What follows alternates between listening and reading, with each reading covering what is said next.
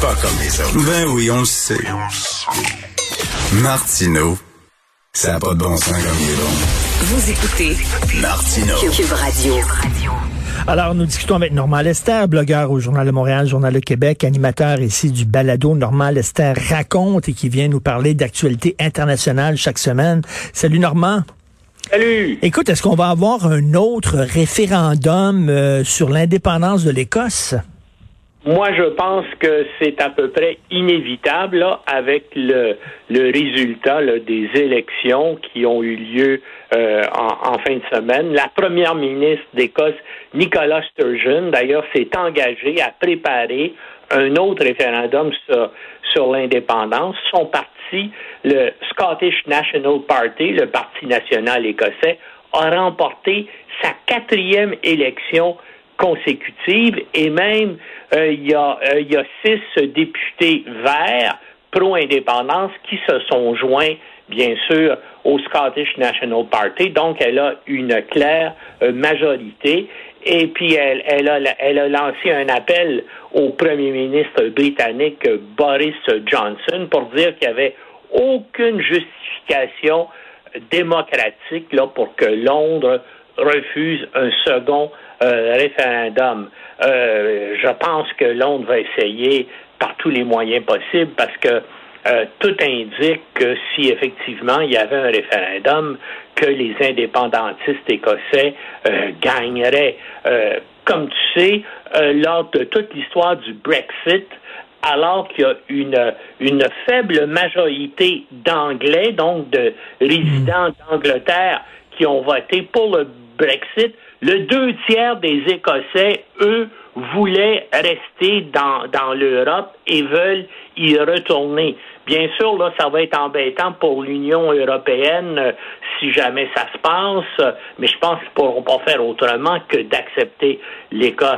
Euh, euh, L'Écosse a déjà été un, État indépendant, hein, il, faut le rappeler. Jusqu'en 1707, il y avait une Écosse indépendante et il y a toute l'histoire violente, enchevêtrée entre l'Angleterre et l'Écosse. Euh, euh, Marie Stuart euh, d'Écosse a été a été tuée hmm. sur ordre d'Élisabeth Ier d'Angleterre, sa cousine, parce qu'elle elle ne voulait pas que Marie Stuart devienne reine d'Angleterre. Et finalement, c'est Jacques VI d'Écosse qui est devenu aussi Jacques Ier d'Angleterre, qui a réuni pour la première fois euh, les deux euh, couronnes, donc dans les années 1600, mais c'est depuis 1707 que euh, les pays, que le Royaume-Uni existe avec l'Écosse, l'Angleterre, le pays de Galles et bien sûr l'Irlande du Nord.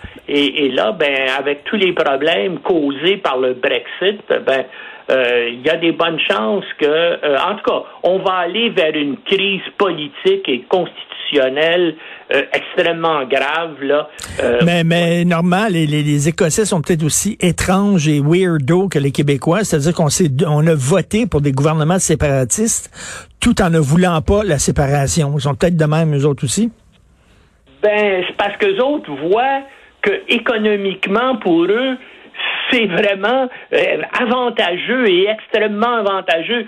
C'est plus avantageux pour les Écossais d'être dans l'Union européenne que d'être liés euh, politiquement et économiquement avec le Royaume-Uni, avec euh, l'Angleterre. Et le problème avec l'Angleterre, c'est qu'il y a aussi les Irlandais du Nord qui regardent ça, puis eux autres aussi ont voté majoritairement pour rester dans l'Union européenne, et puis ils voient ce qui se passe avec l'Écosse. Oh non, euh, euh, euh, l'Angleterre, la, la Grande-Bretagne, le Royaume-Uni fait face à des, à, des graves problèmes là, dans, les, euh, dans les années mais, mais, mais, souviens, est-ce que c'était, est-ce que je me trompe, corrige-moi si je me trompe, Normand, mais lorsqu'il y a eu le référendum en Écosse, on voyait vraiment la police britannique matraquer littéralement des gens qui allaient voter démocratiquement, là.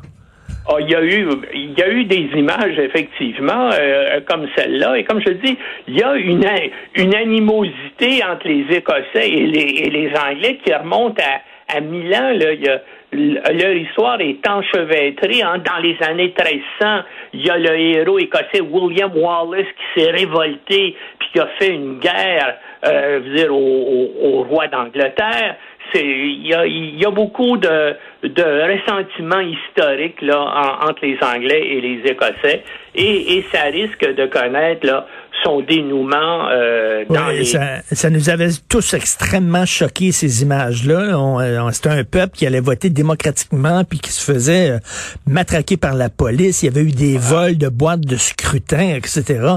Ça va l'air d'une république de bananes, l'Angleterre. Et en, en terminant, euh, écoute, Kaboul, c'est épouvantable ce qui s'est passé. Donc, un attentat à la bombe qui ciblait des écolières. On est rendu à combien de morts, là? Et, ben là, je euh, les chiffres là euh, augmentent euh, constamment là, mais on parle de de, facilement plusieurs dizaines de morts. Ben, ok, c'est 85. Le 85, ouais. Donc, ça a été fait avec beaucoup de méchanceté.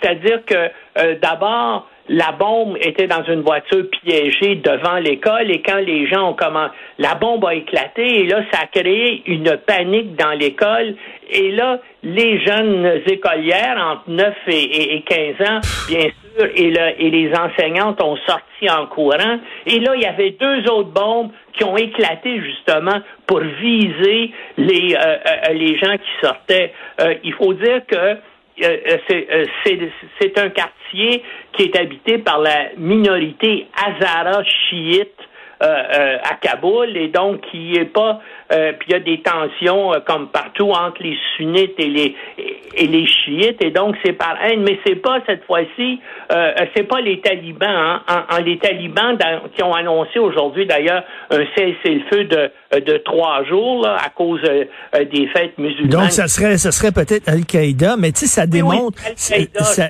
ça, démontre Normand que les principales victimes du terrorisme islamiste ce sont des musulmans faut le rappeler, ça. Exactement.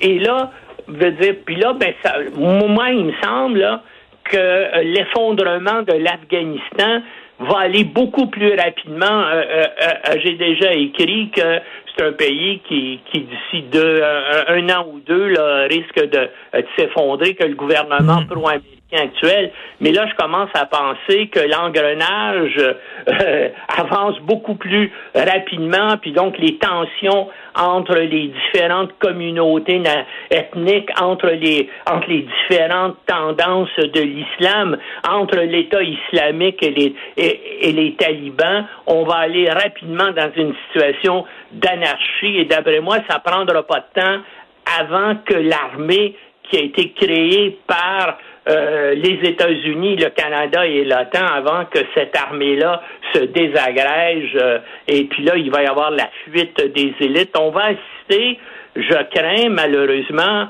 à Kaboul et en Afghanistan, euh, ce qu'on a vu au Vietnam en 1975. Là, ah ouais, non, c'est vraiment une poudrière épouvantable. merci beaucoup, Normand. Merci. Bonne journée. Comment va mon oncle? Oui, oui. On devrait avoir une série Nos amis les talibans.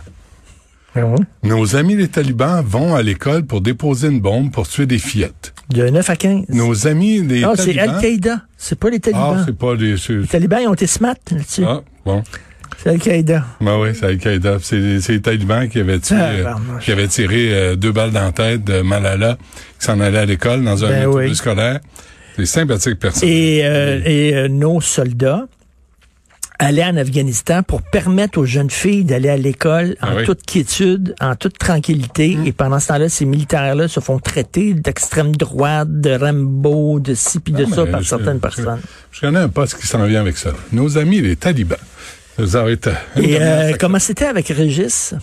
C'était très drôle. Ça a été très drôle. Tu sais, c'est des bons invités. Régis, Denis Coderre, là. C'était très drôle. J'ai demandé, est-ce que vous partez, vous quittez la politique parce que Denis veut revenir? Tu sais, mais tu sais, ils sont vite, ils ont de la répartie, connaissent leurs dossiers, connaissent leur plan de match. Ils se connaissent eux-mêmes. Tu sais, ils connaissent leurs défauts. Puis là, tu sais, à un moment donné, quand j'ai, j'ai félicité sur le 400e, parce que c'est là où on a découvert Régis Labombe, je disais, hey, bravo en passant, on célèbre le 400e de, de la naissance de Québec en invitant le porte-parole de la culture de nos conquérants. Paul McCartney. Vive en anglais. Envoie, viens nous chanter ça en anglais. Là, il- C'était- bref, c'était très drôle. Mais il, il avait l'air fatigué à la fin. là. Il y a des gens qui disent que c'était un mandat de trop. Oh, Faut que je- Tu sais ce que disait... Tu sais quoi? Je pense que Tattoo You, c'était le 10 de trop des Rolling Stones, puis on était en 1981. Fait que, Ah, là, toi, tu parles des Stones. Je te parlais de Régis. Ouais, ouais, non, moi aussi. Mais je parle de Régis aussi. Tu sais, c'est qu'à un moment donné, on a, euh, à un moment donné, on, on marque un point où tu dis, au-delà de ça, c'est trop. tu sais. Tattoo you. Ça peut être ça dans un couple. Ça peut être ça. Tu sais, c'est la vie, ça. C'est, Charles de Gaulle disait vaut mieux partir trois ans trop tôt qu'une minute trop tard. oh, c'est joli, ça. C'est joli, ça. Mais hein? euh, Charles Aznavour a fait comme 12 tournées d'adieu. il, il voulait pas partir, euh, le monsieur. Bref, Et de euh, quoi tu veux nous parler? on va parler d'immigration à 10h, 10h30. Ah, ça n'a pas. Pourquoi ça niaise autant? À 11 heures, on revient sur euh, ma place au travail. Là, on annonce à, à, à Bonaventure, en Gaspésie, de, des installations, utiliser des installations des municipalités pour ouvrir des garderies en attendant qu'on construise des vrais CPE. tu sais. Fait que euh, l'idée est en train de faire son chemin. On commence à mettre de l'argent sur la table. On va en parler tantôt. Et, euh, et euh, à midi, on a le docteur Poirier de la santé publique de l'Estrie où ça vient de flipper. Ça a pas bien. Mais ça flippe bien. pour les, les bars, les restaurants, les brasseries, mais pas pour les centres d'achat, les théâtres, les salles de spectacle. Je, je comprends pas. S'il y a tellement d'éclosions, serre, vis, ferme toutes, mais là, est-ce que c'est des demi-mesures? Puis euh, On c'est en- ouvre, on sont à côté de la Beauce. hein. On serre, on slack. Je pense que Maxime Bernier a un chalet en Maxime Bernier, sur Twitter, il a dit, il y a eu Rosa Parks. Oui, qui a refusé de s'asseoir Ouais. euh, en arrière de l'autobus. ouais. Et il y a lui. Bon, ben, certain. Il a raison. Et il y a lui. Ah non, il a raison. Il sauve, la- il est en train de sauver l'humanité, cet homme-là. La liberté, la démocratie. Ah, je t'en Tu sais prie. qu'il se bat, il se bat pour toi. Pour toi, pour moi, pour nous tous. Et pour nos enfants, pour l'avenir, pour pas Ben vivre oui. dans un État fasciste. On va te montrer c'est quoi un État fasciste. T'envoyer des photos, tu vas voir c'est quoi un État fasciste. T'as pas le temps ben ben de contredire le gouvernement dans un État fasciste. Merci beaucoup. On va t'écouter. À deux heures, euh, tantôt, puis euh, puis euh, puis c'est gratis. Fou. Je sais. Nous autres, il faut que les gens payent pour m'écouter. Il y a quelque chose d'injuste là-dedans. Je sais. Peut-être parce que c'est rien que ça que tu vaux. C'est gratuit. Peut-être. Peut-être parce que. Ah, parce que si tu payes, si tu demanderais aux gens de payer, ils te coûteraient peut-être pas. Ou peut-être parce que je suis pas à l'argent. Tu peut-être que je suis pas à 12 contrats par jour, tu par- tu sais, peut-être je veux pas faire de chronique partout, tu. Peut-être que c'est De qui tu l'humilité. parles? La vie, Bon. la vie minimaliste. Laisse- Laisse-moi, laisse-moi remercier Là, mon équipe. Merci. Ben oui, Achille, puis À la recherche, Carl Marchand. Ah, Merci beaucoup, Carl. Maude Boutet. Oui. Maude Boutet, notre couteau suisse. Et euh, à, la, à la console, la réalisation, Achille Moinet, un gentil français. français, Couteau français. mais qui attend encore sa résidence permanente. Parle pas de ça, tu vas pas l'aider. T'as pas juste des amis au gouvernement, Il y a une Charles. job, il y a une blonde. Oui. Hein? Ben oui, C'est vrai? c'est fait une blonde. Cool. Ben, je pense que c'est une française, elle aussi. Oui. Ça se peut-tu? C'est quoi son nom? C'est une française. C'est quoi son nom?